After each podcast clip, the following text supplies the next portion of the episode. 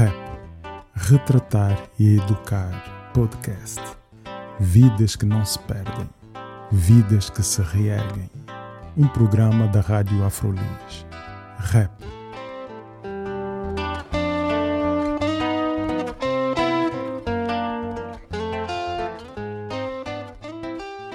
Olá, o meu nome é André Bivetti.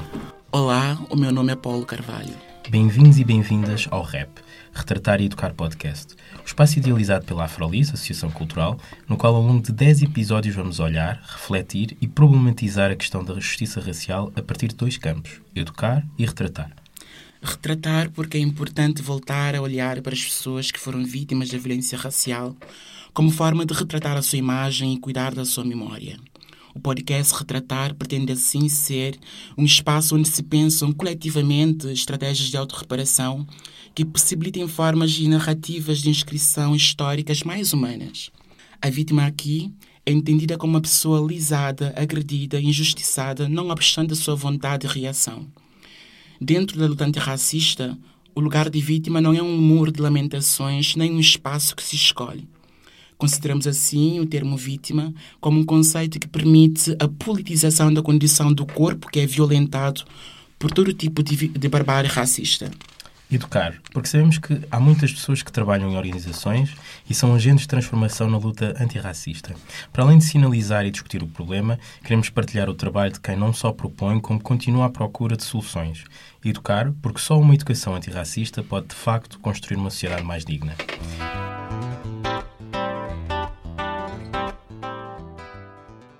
Sou corpo, mulher negra, imigrante na Europa. Estas são as interseccionalidades que atravessam o meu corpo, experiência. Atuo nas encruzilhadas das experiências. Entendo o meu espaço clínico como um quilombo, um refúgio, um lugar de fortalecimento interno para os enfrentamentos diários. Estes são fragmentos de um texto autobiográfico que encontramos no site da psicóloga Shania Carson. Ela que é hoje nossa convidada mas que é já há muito nossa irmã e companheira de luta. Shane tem se dedicado à pesquisa e à prática numa clínica orgânica voltada para a diversidade, atendendo mulheres, homens, transexuais, comunidade LGBTQI+, a construir novos caminhos em várias cidades do mundo. Também brasileiros radicados nos cinco continentes, europeus e africanos de países da língua portuguesa. Olá, Xênia. Obrigado por teres aceitado o nosso convite para estares aqui. Como tens estado? Obrigada eu. Bem, diante desse cenário pandêmico, nós estamos né, é, resistindo da melhor forma que podemos, digamos assim. Né? E em termos de saúde mental, a gente sabe que é, diante dessas circunstâncias, sabemos, sabemos quais são os grupos, né? Sociais que são mais acometidos, que são mais prejudicados, digamos assim. E como eu entendo a saúde mental como uma revolução coletiva, né, eu estou bem, né, mas se os meus irmãos e irmãs não estão bem, né, é necessário que a gente possa é, construir formas né, de que todos possam usufruir desse tão sonhado estar bem. Tu és psicóloga clínica, membro do IMUN, Instituto da Mulher Negra em Portugal, desde a sua fundação.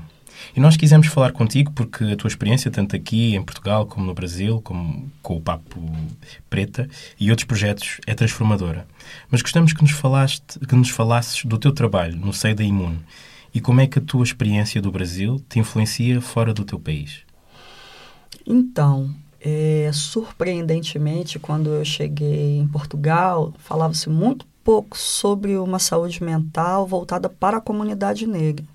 A gente sabe que, né, apesar do epistemicídio histórico, né, que todos os campos científicos enfrentam, né, a psicologia, sobretudo, porque a gente pode pensar que a psicologia é um campo teórico que é, invisibilizou muitos corpos, né? aqueles corpos que a literatura conceitua como corpos não normativos.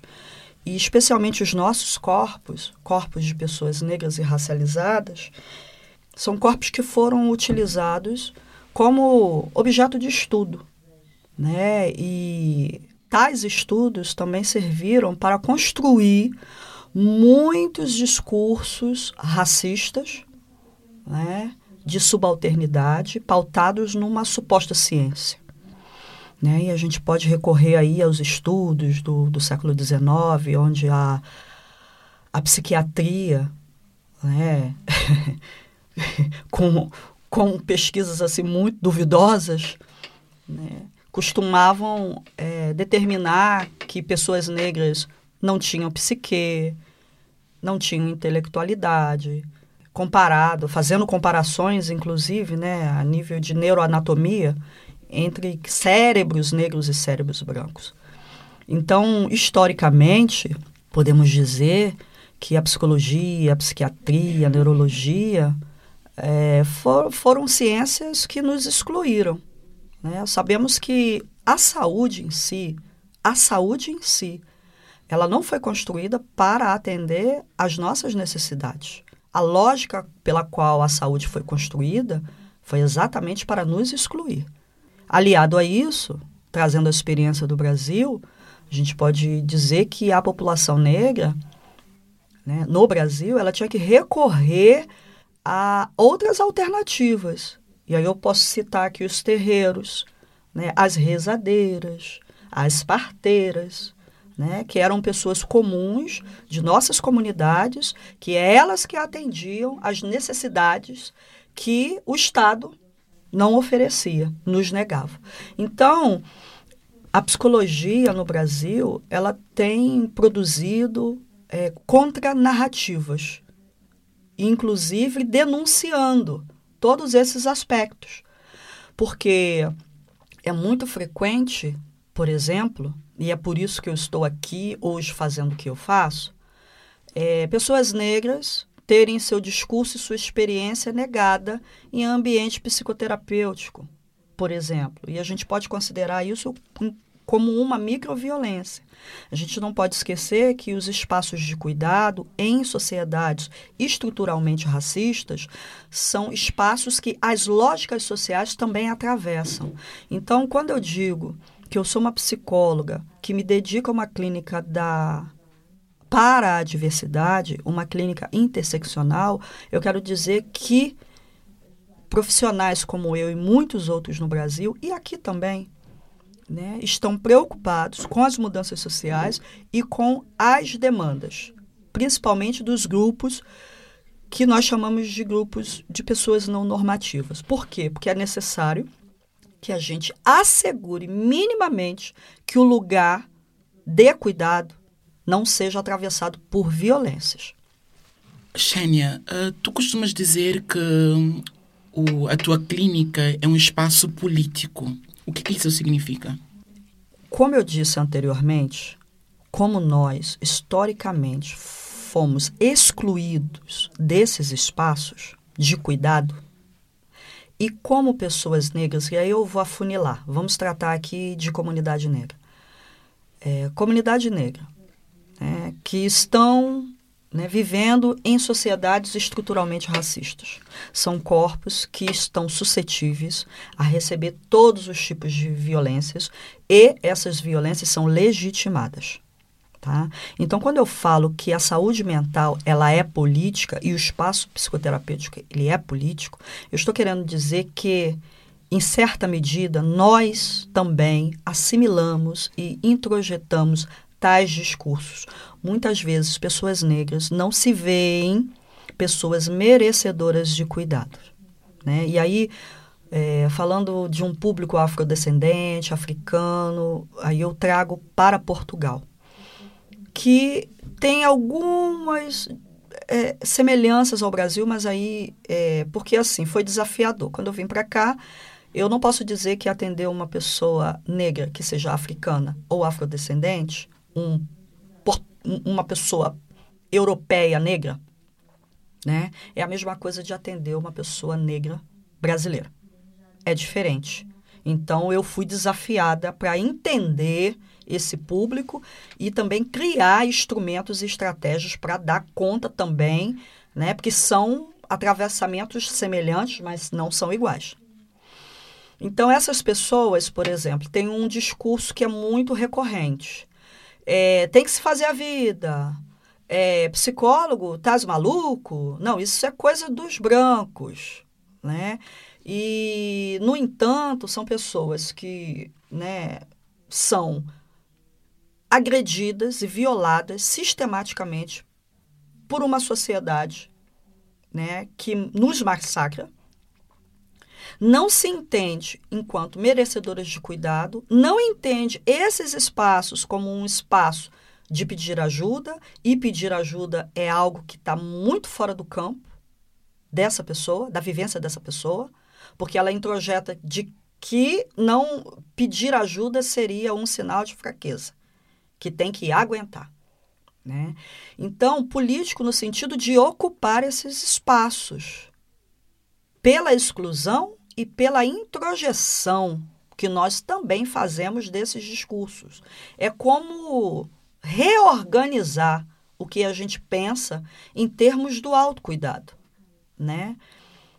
E pessoas negras têm que aprender a pedir ajuda e entender que há limitações e que não há nada de errado em pedir ajuda. E aí eu falo pessoas negras porque eu não gosto muito de usar o termo, o termo afrodescendente, porque assim, como tem africanos brancos, né? E, é, isso foi uma coisa que me chamou a atenção quando eu cheguei aqui. Então eu gosto de, de falar, né, negro, porque né, é, a, a cor da pele, né, é um signo que é colado na nossa vivência e nos acompanha para onde a gente vai, né? Porque é o signo da nossa ancestralidade, é o símbolo da África que a gente carrega, né? Na nossa cor, quando falamos em violência racial, a maior parte das vezes as vítimas mortais são do sexo masculino. Uh, por exemplo, segundo o Anuário Brasileiro da Segurança Pública, por exemplo, em 2020, homens negros e jovens são quase 80% dos mortos pela polícia. Mas também existem mulheres entre essas vítimas. Mas o que dizer deste cenário? O que eu digo desse cenário? Eu digo que acho que após 400 anos nada mudou muito. né? porque aí eu posso trazer aqui um conceito né, que a gente discute muito e necessita dele, inclusive até enquanto instrumento, né, para legitimar a nossa atividade clínica, analítica, que é o conceito de transmissão psíquica transgeracional. Né? O que que transmissão, o que que é a transmissão psíquica transgeracional? Né? São traumas, vivências que atravessam gerações. São lógicas que precisam de manutenção, precisam de manutenção para, no caso né, de pessoas negras, é, a manutenção ela garante a exclusão e privilégio de certos grupos. Né? A transmissão psíquica transgeracional são marcas né, que a gente acaba repetindo, levando né? Então, essas experiências traumáticas, elas estão hoje. Por isso que é muito interessante, quando a gente até discute questão, essas questões raciais com pessoas brancas, alguns se defendem. Nossa, mas isso já aconteceu há muito tempo. A gente tem que superar. É, eu acho que isso é passado. A gente não deve trazer o passado. Agora as coisas são diferentes. Não, se a gente for fazer um panorama, é, mudou-se muito pouco população carcerária, violência policial, né? ela, ela é muito simbólica no sentido que a gente faz uma comparação direta ao sistema colonial. Né? E no Brasil, o sistema colonial ele só mudou de discurso. A lógica é a mesma. Né? O Brasil ele é um país colonial e ele tem sido comandado ainda pelos senhores de engenhos né, os senhores de engenho, dos grandes engenhos. Né, só mudou a roupagem. Então, quando se vê esse cenário de homens negros, né, que são as maiores vítimas de violência, se a gente for né, avaliar a população carcerária, né, que também são a maioria, são 70 mil jovens negros que morrem, a, a, a, a, média, não, é, por volta de 70 mil jovens negros que morrem para a violência do Estado, né? Pela violência no Estado no Brasil.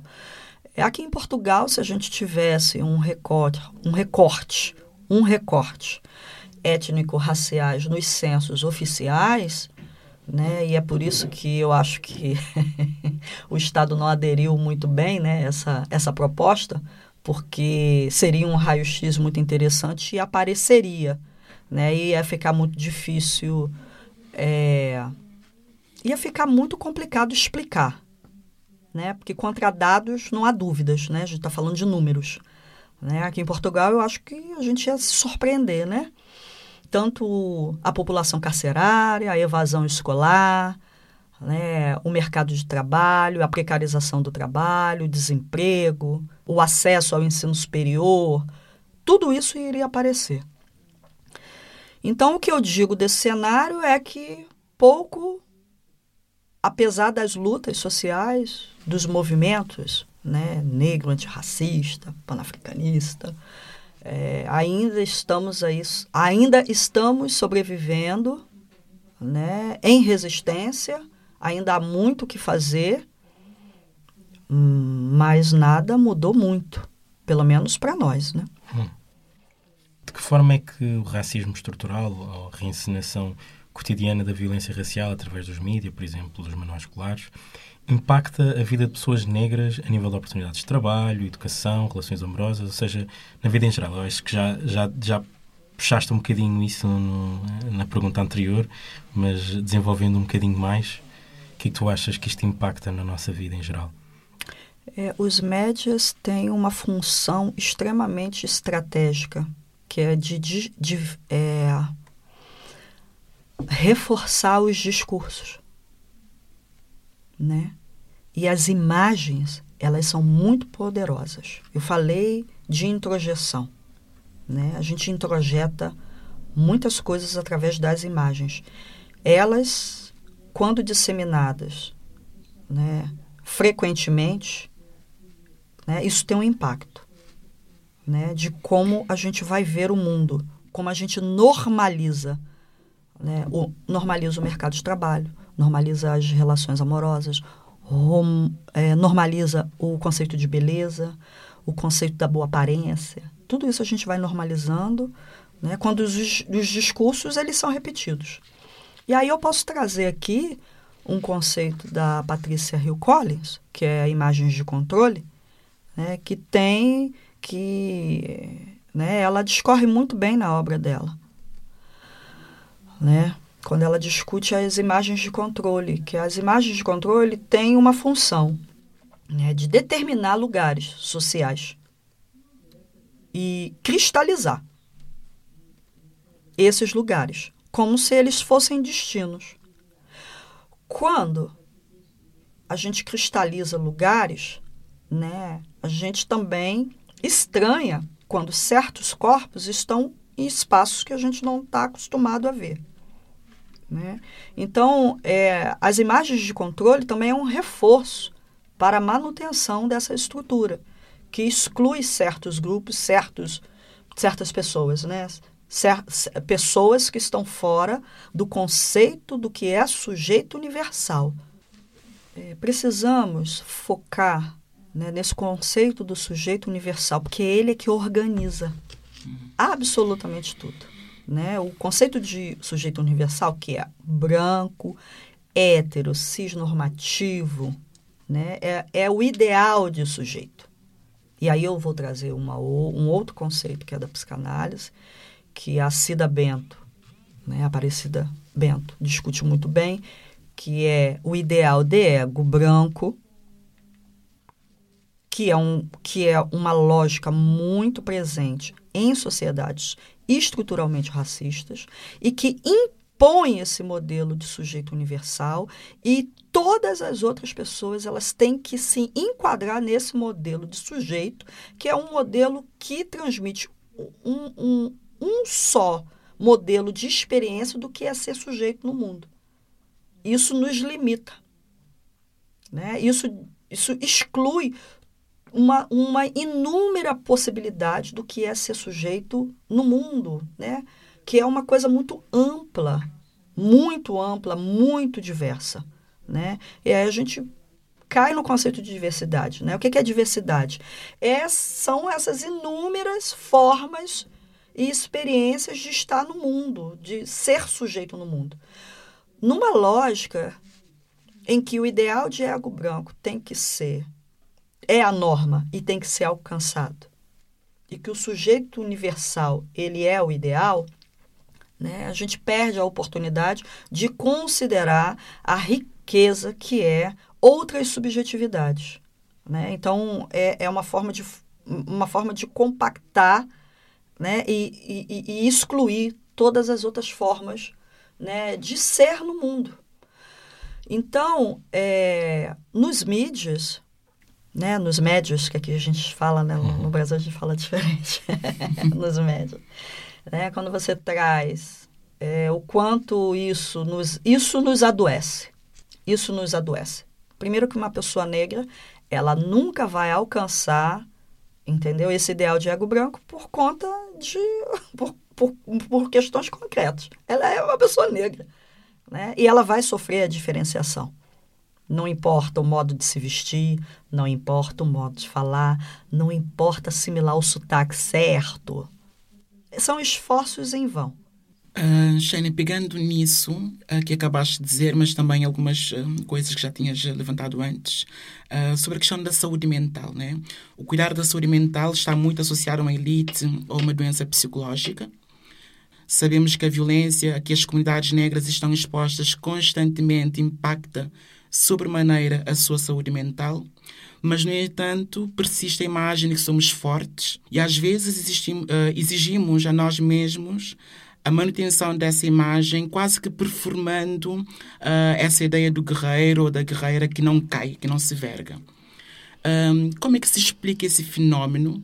De que forma é que o racismo tem impactado um, as pessoas negras, as suas vidas? E ter uma psicóloga negra para cuidar de, desses problemas faz diferença?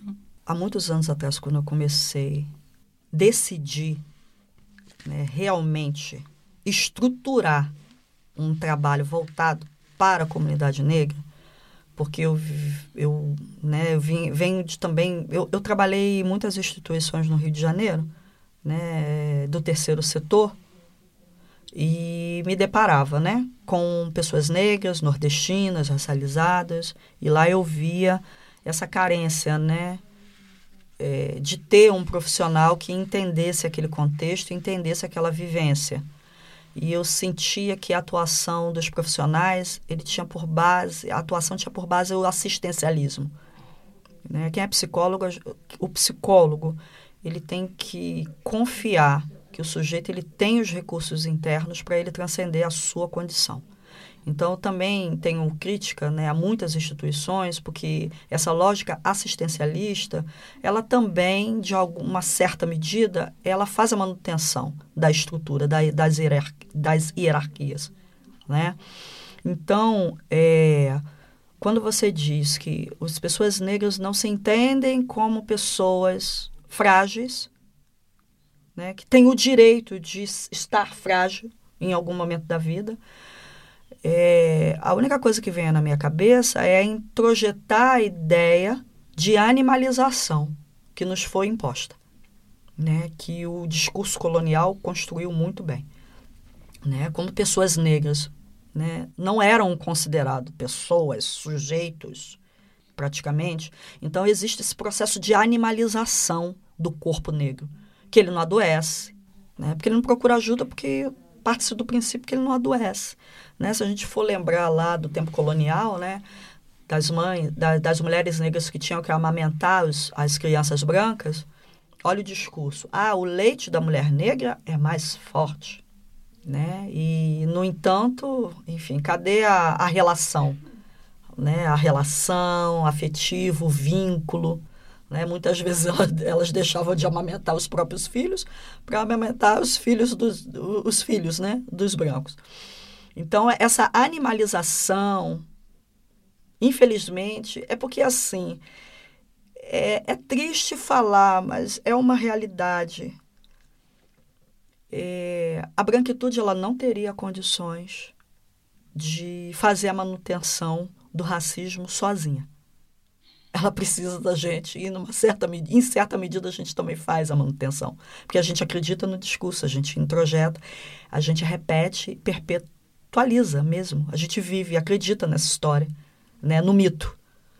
No mito, que a Neuza Souza fala muito bem né? na obra Tornar-se Negro. Né? É, foi preciso construir tais mitos né? e fazer com que as pessoas, todas elas, acreditassem nesse mito para poder legitimar né? e propagar esses discursos e, né? e que a gente pudesse viver dessa forma. A gente faz a manutenção disso tudo. Então, quando você diz, ah, pessoas negras não se veem, é, quer, não podem mostrar fragilidade, né? Isso é um resquício do discurso da animalização dos nossos corpos.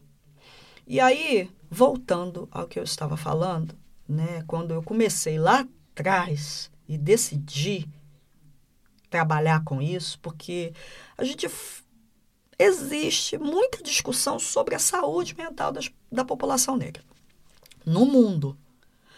É um discurso muito amplo. Saúde não é só psicologia. Eu, por exemplo, enquanto psicólogo, sou um, um, um, uma micro, micro, micro, micro, micro nessa, nessa rede enorme, né, cheia de braços, né, que compõe realmente né, a saúde mental em si. Mas lá atrás, eu percebi uma das bases do meu trabalho, que é a representatividade. Primeiro que pessoas negras né, é, não estão habituadas a ver outras pessoas negras em espaços técnicos, né, como eu disse anteriormente. A psicologia é uma ciência muito branca, exatamente elitista, burguesa. Passou-se essa ideia. Né? Eu acho que procurar um psicólogo negro hoje é uma coisa muito nova mas é nova, já é nova, não importa, vamos lá. Né? As coisas têm mudado. Uma das bases do meu trabalho é a representatividade. Tá? Eu apanhei muito por isso. Porque eu dizia declaradamente que psicólogos brancos iriam ter muitos problemas para atender pessoas negras. E tanto que tem, porque senão não teria a demanda que eu tenho. Papo Preta já, já atendeu mais de 6 mil pessoas. Eu acho que 95% de pessoas que queriam estar num espaço onde o psicólogo era negro. Queria garantir minimamente que ela não fosse sofrer racismo, algum tipo de discriminação e violência, que a gente sabe que acontece. Né? Se não acontecesse, eu não receberia tantos relatos e reclamações de pessoas negras que têm a sua vivência, a sua experiência deslegitimada e é uma coisa muito séria. Né? Quando um psicólogo branco né, olha para uma pessoa negra que relata uma situação de racismo e responde: será que isso não é coisa da tua cabeça? Será que você não entendeu isso muito bem? Isso é uma coisa terrível. Olha só, o sujeito é aquele que existe através das suas experiências. Nós somos compostos através das nossas experiências. Quando alguém olha para você e diz que a sua experiência ela não existiu, você coloca essa pessoa no lugar da não existência. Vocês entendem? Isso é uma violência imensa. Então, é, eu apanhei muito, mas hoje eu bato nessa tecla. Eu desculpo os amigos, né, os colegas, que eu tenho muito respeito pelo trabalho, mas depois de tantos anos fazendo, é, eu cada dia que passa eu tenho mais certeza e eu sinto alívio que lá atrás eu estava certa no meu pensamento, nas coisas né, que eu acredito e no trabalho que eu tenho feito. Né? Agora, a representatividade por si só, ela não é uma garantia. É necessário lançar mão de outras epistemologias, é, uma pesquisa comprometida, muito séria, né? um mergulho mesmo por essa psicologia. Duas coisas, dois movimentos. Né?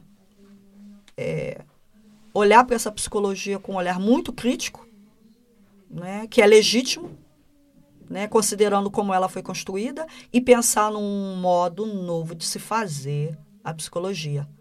Né? Porque assim, saúde é demanda. Se a demanda existe, nós profissionais temos que nos instrumentalizar para dar conta das demandas. Esse é o nosso compromisso.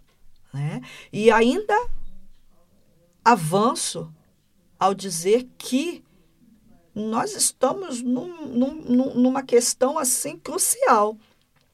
Eu já nem penso é uma psicologia voltada para pessoas negras como um recorte, porque assim, recorte racial para a gente isso aí não existe. Né? Raça é algo central na nossa vivência, é a base da nossa vivência. Então, eu já defendo até uma especialidade dentro da psicologia. Né? E se a gente for recorrer né, a, né, aos postulados éticos dos conselhos, de psicologia, tanto no Conselho do Brasil ou em Portugal, OPP, né, o profissional, ele quando, até por uma questão ética, quando ele não tem um instrumento para dar conta de uma demanda que ele recebe na clínica, a ética profissional é encaminhar para outro profissional que dê. Né? Isso que é honesto fazer. Né? Então, pessoas negras adoecem pelo racismo, porque o racismo ele, pelo caráter dele metaformo, insistente e violento, né? tanto quando a gente fala de microviolências e sutilezas até as macroviolências, são fontes de adoecimento psíquico sistemático no qual pessoas negras estão submetidas no cotidiano.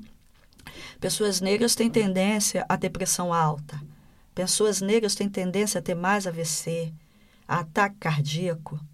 Isso é estar sob estresse, estar sobre sob a estar sob o julgamento do outro o tempo inteiro ou é, ter a vivência da precarização da vida em todos os sentidos é extremamente adoecedor. Né? Chamar alguém de preto né? é reduzir né? É, é, é, é reduzir o racismo a, sabe, a, a um detalhe. Né? Eu acho que tem até uma questão conceitual. Não sei se as pessoas entendem o que é racismo em termos conceituais. Né? Racismo não são demonstrações de assédios, de, de, de violências diretas. O racismo ele é uma estrutura. É uma estrutura que determina lugares sociais né? e exclui certos grupos para manutenção de privilégios de outros grupos. Isso que é racismo.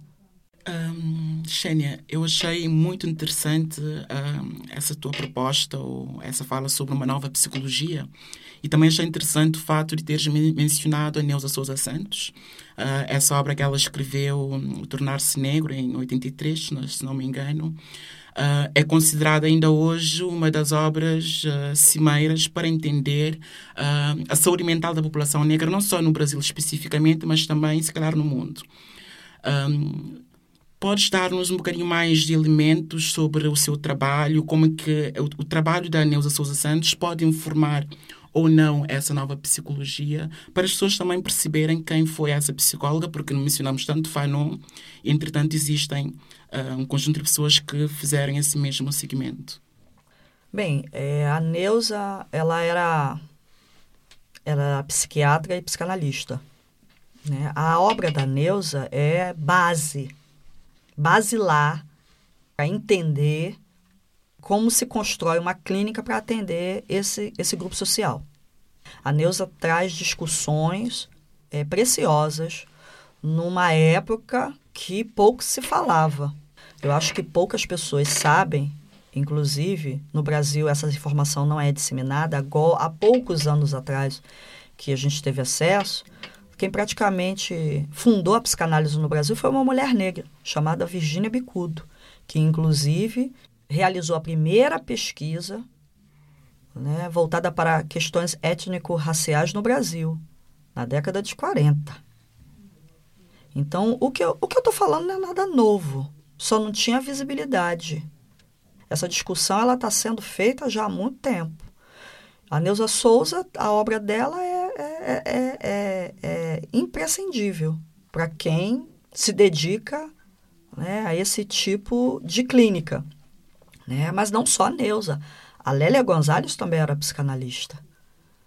Né? As obras da Lélia também é, é, fazem essa discussão.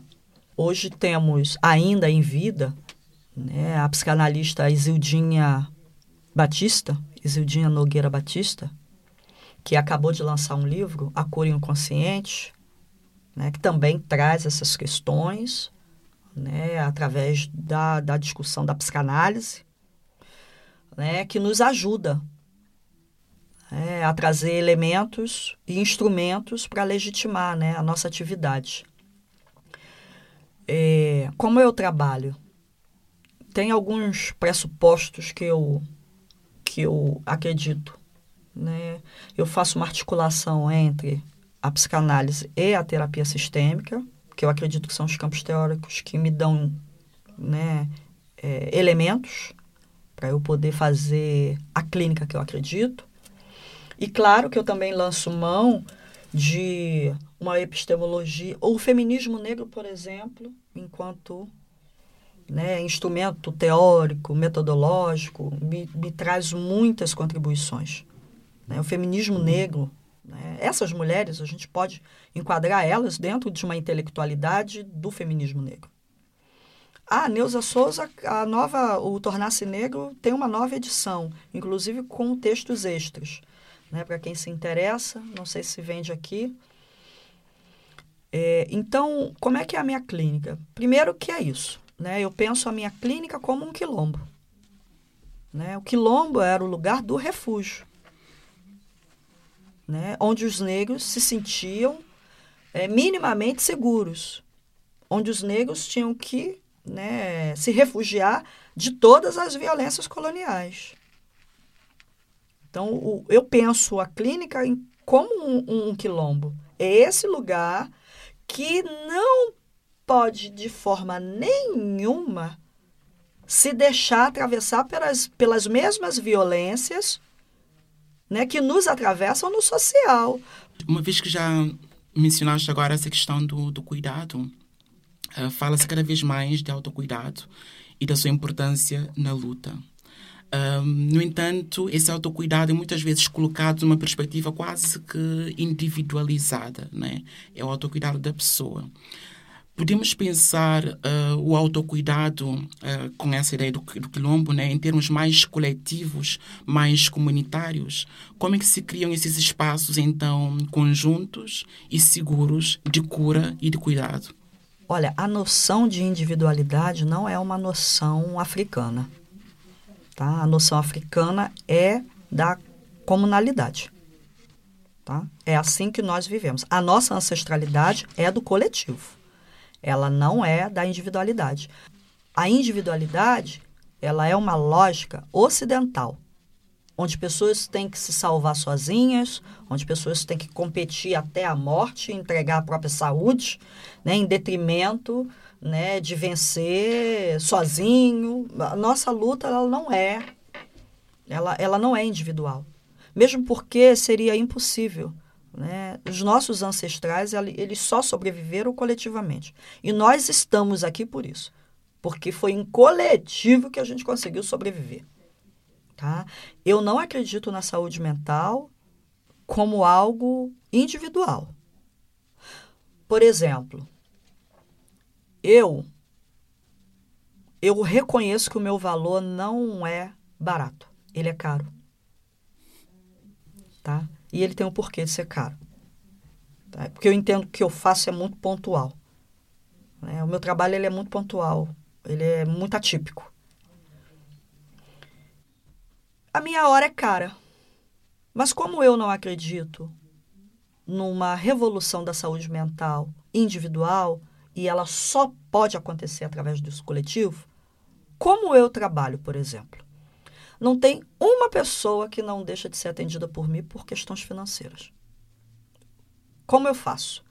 As pessoas que me pagam, que podem pagar o meu valor, elas me ajudam a atender pessoas por valores reduzidos e até gratuitamente. As pessoas que pagam meu valor, elas, de uma certa forma, garantem a minha subsistência, né? Também não vivo só de psicologia, né? Eu tenho outras coisas também, né? Mas né, é, esse é o meu trabalho. Então eu entendo que eu tenho que receber por ele e também por uma questão política, nós negros temos que ocupar espaços e ser bem pagos. A gente tem que ser bem pago pelo que a gente faz. Isso também é político.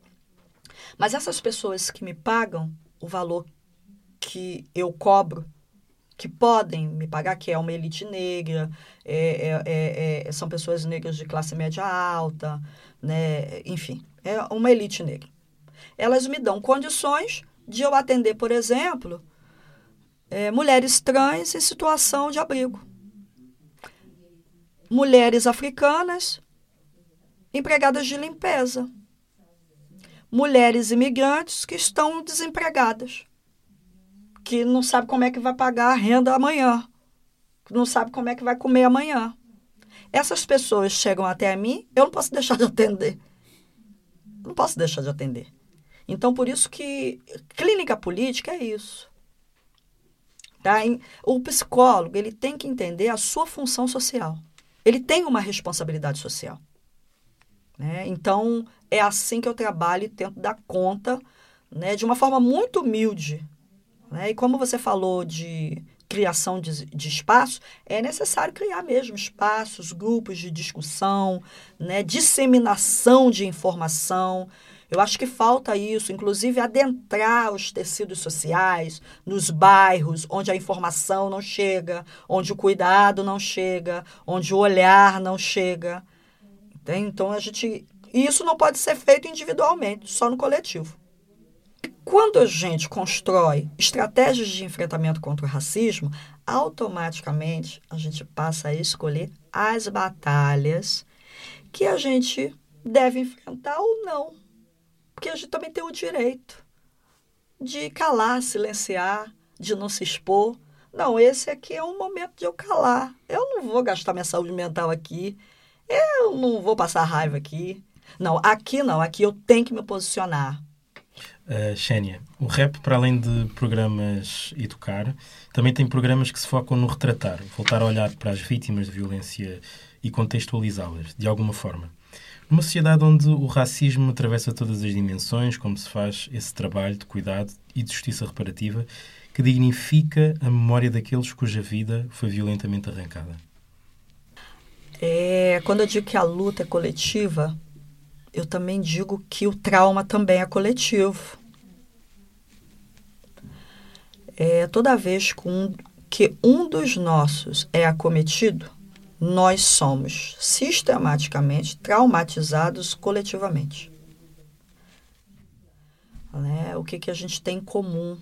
A partilha dessa dor, que é só nossa e só a gente conhece. A gente sabe o que, é apanhar da polícia, a gente sabe o que, que é sofrer assédio no trabalho, a gente sabe.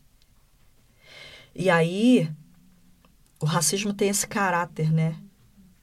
de levantar a poeira do trauma toda hora. Como dizem lá no Brasil, o racismo não nos dá descanso. A gente não respira, a gente não tem sossego. É, tá tudo aparentemente bem. Daqui a pouco acontece uma coisa com os nossos e a gente sente. Novamente a gente entra nesse registro de sofrimento, porque isso causa sofrimento mesmo que não seja diretamente, causa sofrimento.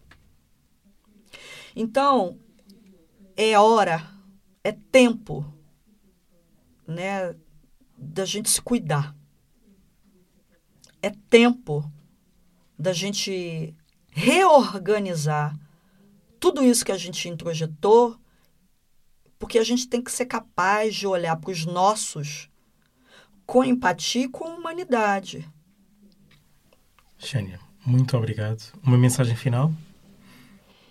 Visitem meu site www.docxeniacarlson.com, minhas redes sociais, Xenia Carlson também. É, qualquer dúvida, bibliografia, sou extremamente acessível, podem mandar e-mail, tá tudo lá no site. Cuidem-se, tá? É, o cuidado é revolucionário Tá? A gente não tem que só sobreviver, a gente tem que estar tá muito bem. Tá? Então, lutem por isso. Não só sobrevivam. Né? Tá, tá na hora da gente parar de pensar só em sobreviver. A gente tem que ir além. A gente tem que ir além da sobrevivência. Obrigado por teres vindo, Xénia. Em nome de toda a equipa, agradecemos o apoio do Fumaça, que nos cedeu o estúdio para a gravação dos episódios Educar. O podcast Rap é financiado pela Guerrilha Foundation. O meu nome é André Bivetti. O meu nome é Paulo Carvalho. Um abraço e até a próxima.